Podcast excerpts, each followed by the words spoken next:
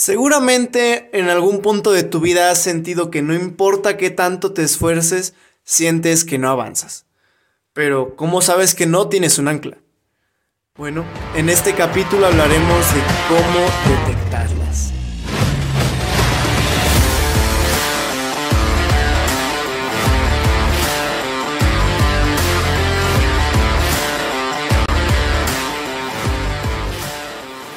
Hola, ¿qué tal? Yo soy Víctor Saldaña y a ti que me estás escuchando quiero darte la bienvenida al primer episodio del podcast. Y tal como tú pudiste leer en el título de este episodio, hoy vamos a hablar acerca de detectando anclas. Vamos a ver las características principales de las anclas, así como también vamos a abordar los tipos de anclas que pueden haber y claro, también vamos a ver cómo es que las podemos remover de nuestras vidas.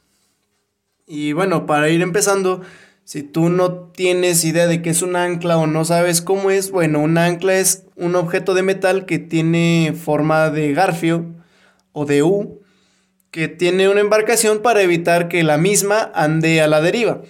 Es decir, es lo que tienen la mayoría de los barcos para que en un determinado punto del océano que digan, aquí me quiero quedar, quiero que se quede en un punto fijo, en ese momento dejan caer el ancla que está unida al barco mediante una cadena bastante larga y lo que hace el ancla es adherirse o fijarse en algún punto del suelo marítimo para que así de esta forma el barco no ande bailando por todo el océano.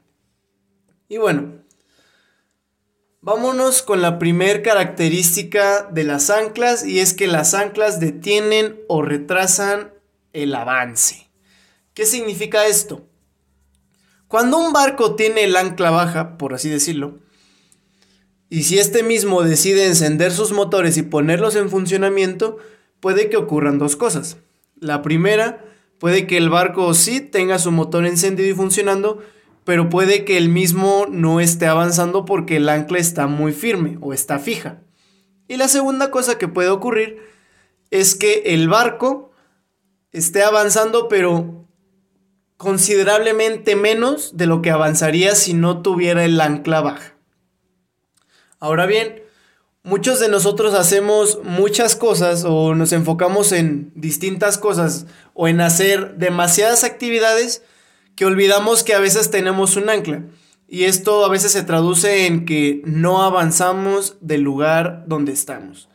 Un mito que vamos a derribar en este instante de, esta cultura o de nuestra cultura actual o de la cultura actual es que entre más hagas y entre más, más, cosas tengas en tu agenda, entre más ocupado estés, más productivo vas a ser y más vas a avanzar. Y eso es una completa mentira. Hacer mucho cuando no tienes un plan o cuando no tienes una visión de a dónde quieres ir, simplemente va a buscar que, o simplemente va a hacer que tú gastes recursos, porque no los estás invirtiendo, los vas a gastar cuando no hay un plan. Vas a provocar que tú te frustres y pues además no, no llegarás a ningún lado. Es uno de los dos extremos posibles que puede haber. O sea, el hacer mucho, como el que acabamos de mencionar, es un extremo. Y el otro extremo contrario a este es no hacer nada.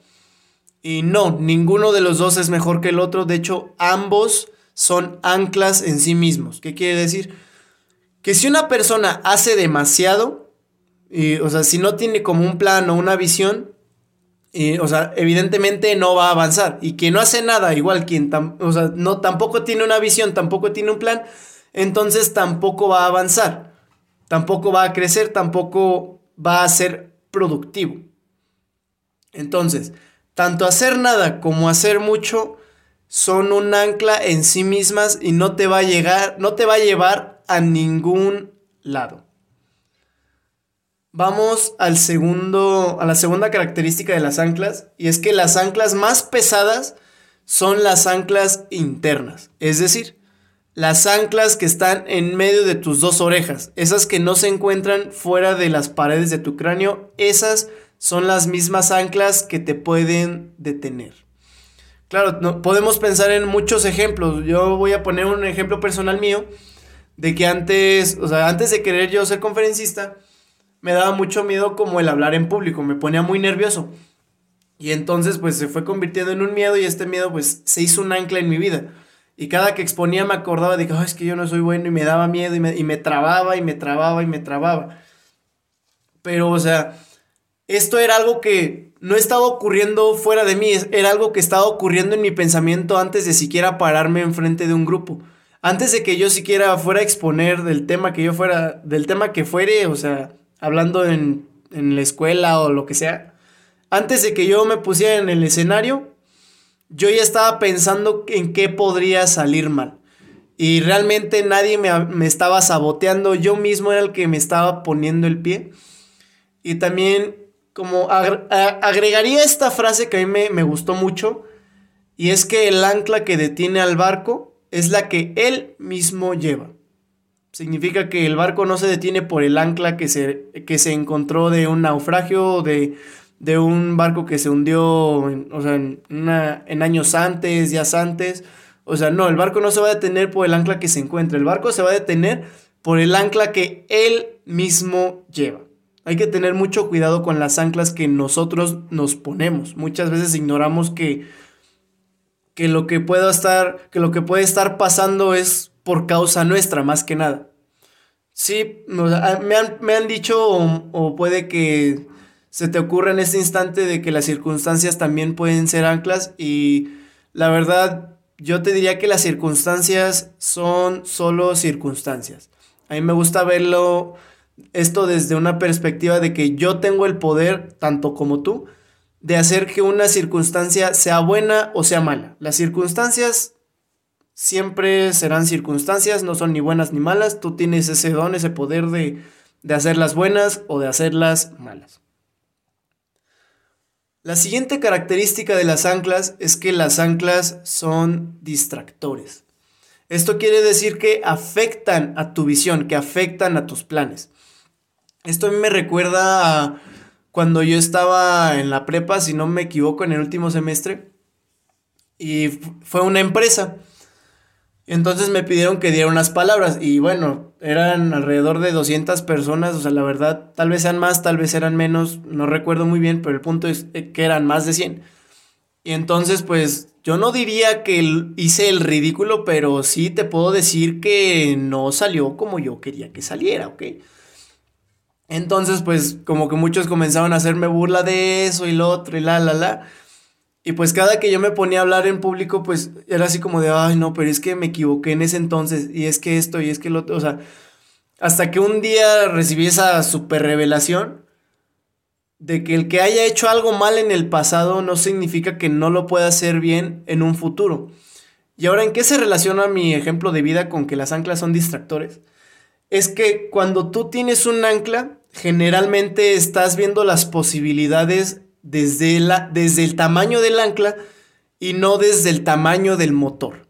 Esto vamos a traducirlo.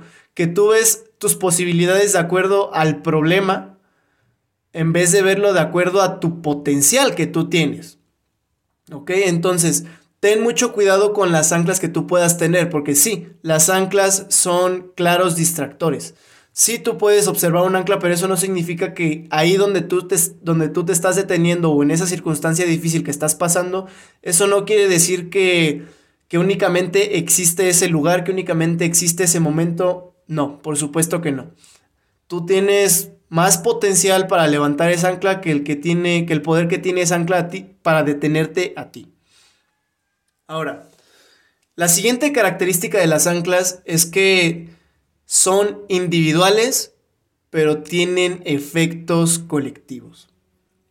Esto quiere decir que si yo tengo un ancla y pienso que únicamente me va a afectar, me va a frenar a mí, es como pensar que, que el ancla solo va a frenar cierta parte del barco. O pensar que el freno, o sea, que si tú vas en, en, un auto y pisas el freno, solo va a frenar una llanta. Y bueno, si tu auto solo frena una llanta, pues de hecho eso es un problema, así que llévalo al mecánico, ¿ok? Pero en a lo que voy es que las anclas no te afectan solo a ti. Esto es más notorio en posiciones de liderazgo altas. A mí me gusta plasmar esto con, el, con un ejemplo de que si tú gritas en una zona baja, o sea, hablando geográficamente una zona baja, no se va a escuchar tanto como, o no se va a escuchar el eco como si tú estuvieras en la cima de una montaña. Entonces, los efectos no quiere decir que no existan, quiere decir que se ven mucho más, se ven como potencializados cuando tú estás en una posición alta. o sea, también me gusta como que plasmarlo en un sentido de manejar una bicicleta y manejar un tráiler. O sea, tú puedes tomar una, una ruta mala en una bici, pero te puedes regresar, pero si en cambio te equivocas en la ruta con un tráiler, imagínate que el tráiler es doble semirremolque, pues, o sea, no, no es como que digas, hoy pues me echo de reversa y ya, ¿no? O sea, hay, hay varias cosas que, pueden afectar. Y bueno, ahora, si tú estás pensando que el ancla que tú tienes no, te, no tiene nada, o, no, o sea, no te puede afectar en nada porque ya tiene mucho tiempo o porque no, o sea, porque a tu perspectiva está muy chiquita, déjame decirte que el tamaño del ancla siempre va a ser el suficiente para detener el barco. El ancla siempre va a tener el tamaño suficiente para detener el barco. Esto significa que así tú, o sea, si tú dejaste el ancla por ahí del 2010 así puesta, significa que hoy 2021 te puede detener. Y no solo a ti, también a tu equipo, a tu organización. Ahora, voy a agregar otro punto para que no suene tan negativo todo lo que acabo de decir. Y es que el barco siempre va a tener el poder sobre el ancla, en el sentido de que la puede levantar o la puede dejar ahí. Así que no te preocupes, si tú ya identificaste un ancla en tu vida, algo que no te está dejando avanzar, entonces también significa que tú tienes el poder de elevar esa ancla o de cortarla para seguir tu camino. Ahora vamos a entrar como en, el área, vamos a decir otra, la característica de, o el punto de cómo es que las podemos remover. Después vamos a decir los tipos y ya por último el plan de cinco pasos que resumí como para quitar un ancla, pero bueno. Las anclas se remueven de la misma forma en las que se colocan. Esto significa que se remueven tomando decisiones y con repeticiones. En otras palabras, como un hábito. Algo que leí en un, en un, libro que se llama Innovación a la Mexicana, es un libro de color rosita, muy bonito, o sea, está súper cool el libro. Y en, esta, en este libro viene como una parte de, neurociencias. Y bueno, a mí me encanta todo esto que tenga que ver con el cerebro, me aloca eso. Y mencionaba que el 98% de todo lo que estamos haciendo en este mismo instante es desde el aspecto inconsciente, o sea que no sabemos que lo estamos haciendo. Y entonces, por implicación, significa que el 2% que queda restante es el área consciente o sea, de lo que tú te estás dando cuenta que estás haciendo. Y entonces también agrega que el 2% al, ser tan poco, solo se puede enfocar en una cosa a la vez, dando, o sea, poniendo atención, enfocando todos los sentidos en ese, en ese objeto de atención. Entonces, ya que está tomando o ya que pone atención en ese algo y toma decisiones de acuerdo a, a ese punto que le llamó la atención, lo que hace la parte inconsciente es decir, ¿sabes qué? Está, está repitiendo mucho esto, debe de ser importante. Y entonces lo adopta como un hábito. O sea, no creas que la parte inconsciente dice, es que esto es bueno, es que esto es malo. No, el cerebro, o sea, el cerebro inconsciente lo que dice, se está repitiendo, es importante, punto. Y así es como se van creando los hábitos. Muchas veces lo ignoramos, pero así es como se van creando. Entonces, para crear un hábito, primero tenemos que hacerlo con decisiones o sea, con un aspecto consciente, que tú te estés dando cuenta que estés tomando esa decisión, que tú estés diciendo, ¿sabes qué? Yo elijo hacer esto o voy a hacer esto en vez de esto que me está deteniendo. Ahora bien, yo encontré, yo te digo que yo, para que no pienses que esta es la verdad absoluta, simplemente son como tres, tres categorías en las que yo pude encontrar que existen las anclas. El, primer tipo de categoría o, el primer tipo de anclas que pueden existir son las anclas espirituales. En esta área es donde se encuentran, por ejemplo, el, propósito de, vida, en este caso, donde encontramos también las motivaciones detrás de hacer cada cosa. A mí me gusta mucho ejemplificar esta área con el entender que existe algo más grande y más fuerte que nosotros. Esto, no te estoy vendiendo religión, yo te estoy diciendo, sí, yo creo en Dios, yo creo en Jesús, pero es algo que no solo yo te estoy diciendo, también escritores que, o sea, que han tenido una vida exitosa. Por ejemplo, eh, el libro de Piense y hágase rico, Padre rico, Padre pobre, las, siete, las 21 leyes irrefutables del liderazgo, el libro del secreto, o sea, y bueno, y todos los libros de John Maxwell, mencionan que hay una fuerza o hay una conciencia superior. Yo la llamo Dios, tú llámale como tú quieras, pero hay que entender que hay algo más grande y más fuerte que nosotros. Ahora vamos al segundo tipo de ancla, las anclas de carácter. En esta área es donde se encuentran todos tus impulsos, en el cómo los controlas ante una situación, el cómo reaccionas o cómo accionas ante una situación. Bueno, si tienes como que duda de qué es accionar y qué es reaccionar, accionar a mí me gusta verlo como el decidir antes de que una situación decida por ti. Reaccionar es dejar que esa situación decida por ti. Tan sencillo como eso. Más adelante pondremos un ejemplo. Y el tercer tipo de ancla que pueden existir o que puede existir es el ancla de integridad física. Todos los seres humanos que existimos en este momento, existimos en este plano material, por ponerle un nombre, gracias a que tenemos un cuerpo. Eso significa que hay que cuidarlo. Si tú ignoras este, que existe este tipo de anclas, pues, o sea, tú puedes elegir descuidarlo y te aseguro que en poco tiempo ya no estarás aquí con nosotros. Así que sí, es un ancla el que no cuides tu salud, es un ancla el que no cuides de tu cuerpo. Así que estos son como los tres tipos de anclas que yo pude encontrar. Ahora vamos a, al plan de cinco pasos que, que pude idear, por así decirlo. Y antes de darte todos los pasos, quiero aclarar o enfatizar en que la precisión al identificar un cierto problema es necesaria para encontrar una solución. Esto lo podemos ejemplificar como una cita en el médico. Tú cuando vas al doctor de que te sientes mal, el doctor te comienza a hacer muchas preguntas para así tener un diagnóstico claro y o sea, saber de que de acuerdo al cuadro de síntomas que tú estés presentando, él te pueda recetar cierto medicamento, cierto tratamiento o en este caso una solución al problema que te aqueja. No es como que llegues y te diga, ah, pues a ver, tómate esto.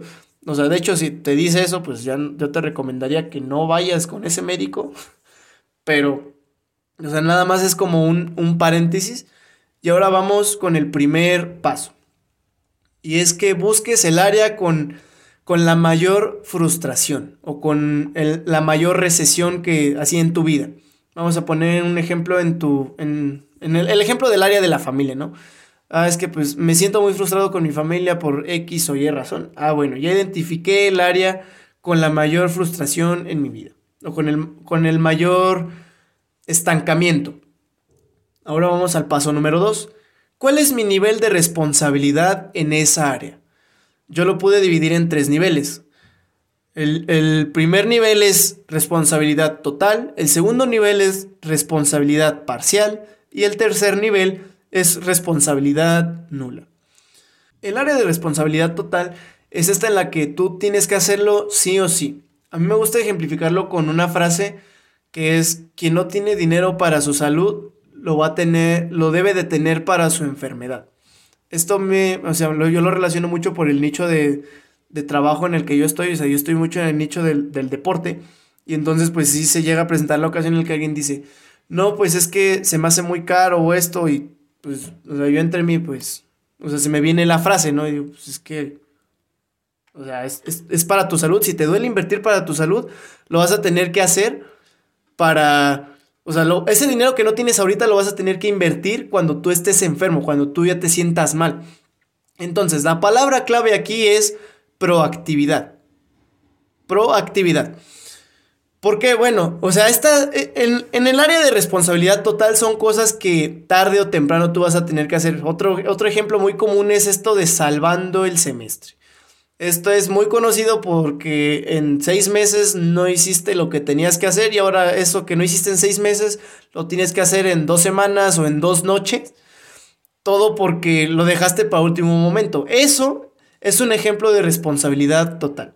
Ahora, un ejemplo de responsabilidad parcial o, de, o el nivel de responsabilidad parcial es en la que tú decides si tienes responsabilidad o no. Es decir, si tú tienes o sea, si tú quieres involucrarte o no, si tú tienes la oportunidad de involucrarte o no.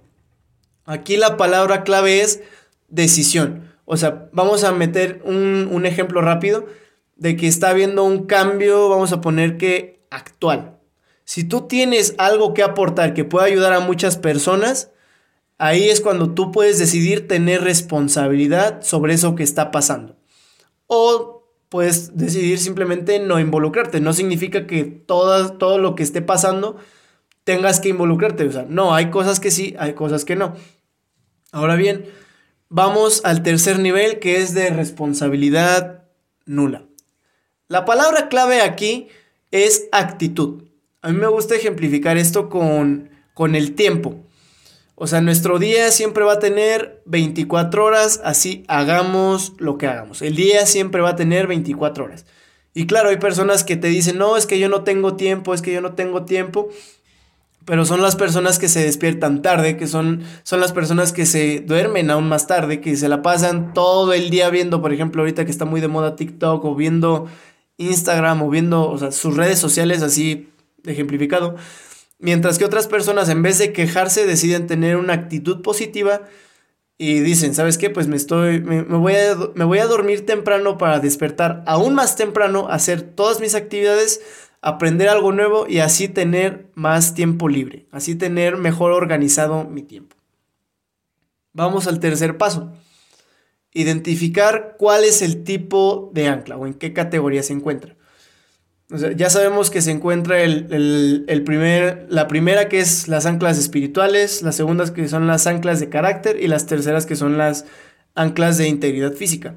Un ejemplo de, un ancla espiritual podría ser, bueno, te voy a contar una, historia que, algo así como un testimonio que a mí me tocó vivir en, yo estoy estudiando administración y una vez en una clase, el profesor de, de ética, me acuerdo precisamente, nos hizo una pregunta al grupo, oigan chicos, ¿ustedes por qué o con qué motivo pondrían o abrirían una empresa? Y yo me acuerdo de tres respuestas de tres compañeros que además de ser los únicos que respondieron, o sea, me, llamó mucho la atención porque, no voy a decir nombres, pero una de ellas, o sea, era una chava y dos chavos, si no me equivoco. Y la chava dijo, si yo abriera una empresa sería para mejorar mi situación económica y la de mi familia. Las otras dos personas dijeron para, para no trabajar o para tener más tiempo. Yo, yo entre mí dije, pues, pues qué, qué pena por ustedes, ¿no? Yo, yo no dije nada, yo dije, pues, qué feo. No en un sentido de que esté mal disfrutar de eso, pero sí en un sentido de que están haciendo todo con una motivación egoísta. Cuando tú tienes una motivación egoísta, lo que tú estés haciendo no tiene o sea, automáticamente no va a tener el potencial de trascender, ni siquiera de llegar al siguiente nivel. Cuando tú haces algo por las motivaciones incorrectas, siempre se va a desmoronar, ya sea tarde, ya sea temprano. O se va a estancar simplemente, o sea, de que se va a notar, se va a notar. Ahora, un, un, ancla en el aspecto de carácter, vamos a poner que si alguien que opina algo distinto a mí o sea, yo lo veo y, me enojo y le comienzo a responder mal, con malas palabras. O sea, esto es un ejemplo de un ancla de carácter. O sea, yo soy, vamos a poner de que, o sea, yo soy muy reactivo en cuanto alguien opina algo distinto a lo que yo estoy pensando o a lo que yo estoy diciendo. Eso es un ancla en carácter. Ahora, un ancla en integridad física puede ser que no, no me ejercito regularmente, no estoy comiendo bien, no estoy durmiendo a mis horas. O sea, esos, o sea, son muy simples ese tipo de anclas de integridad física, pero también tienen su efecto. Ahora vamos al paso número 4. Hacer lo contrario. ¿Qué significa esto? Significa que si vamos a poner en la mesa el ejemplo del carácter, del ancla del carácter. Yo soy muy reactivo con la gente que opina distinto a mí. Bueno, hacer lo contrario significa que si alguien está opinando algo que no va con lo que yo, con lo que yo creo, Inhalo, exhalo y respondo con la cabeza fría. Claro, después de escuchar su punto de vista y ver que en, que en efecto tiene como, como, como algo que, que, aportar o que tú tienes algo que aportar. O sea, no vas a decir algo con tal de, de ofender a la persona, sino con el sentido de buscar el camino de buscar lo correcto. Eso sería hacer lo contrario en caso de un ancla de un ancla de carácter. Vamos a poner en, la mesa un, ejemplo de ancla de integridad física. Si yo me siento muy cansado porque me duermo muy tarde y me despierto todavía más tarde, ah, pues hacer lo contrario es simplemente dormir temprano y despertar temprano, punto. Tan sencillo como eso. Y el quinto paso es hacerlo todos los días. No la mayoría de los días, no algunos días, todos los días. Quitar anclas, así como ponerlas, es un asunto de constancia, es un asunto de decisiones, es un asunto de disciplina.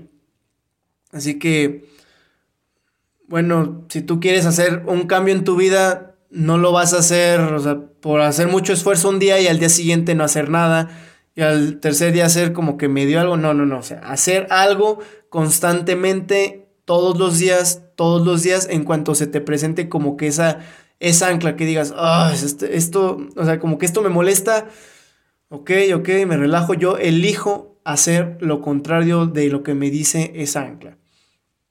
Bueno, esto fue todo por el episodio de hoy. Espero que te haya gustado. La verdad, a mí me, me encantó. Me, hasta yo aprendí de, de esto, la verdad.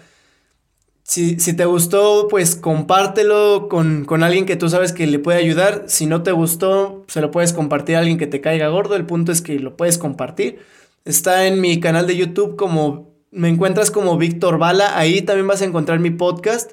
También está en, en, al menos en la mayoría de las plataformas de, de, podcast, ya sea Google Podcast, Apple Podcast, Spotify, se encuentra en la mayoría de las plataformas. Y bueno, yo soy Víctor Saldaña, fue un gusto estar contigo esta semana. Nos vemos en 15 días.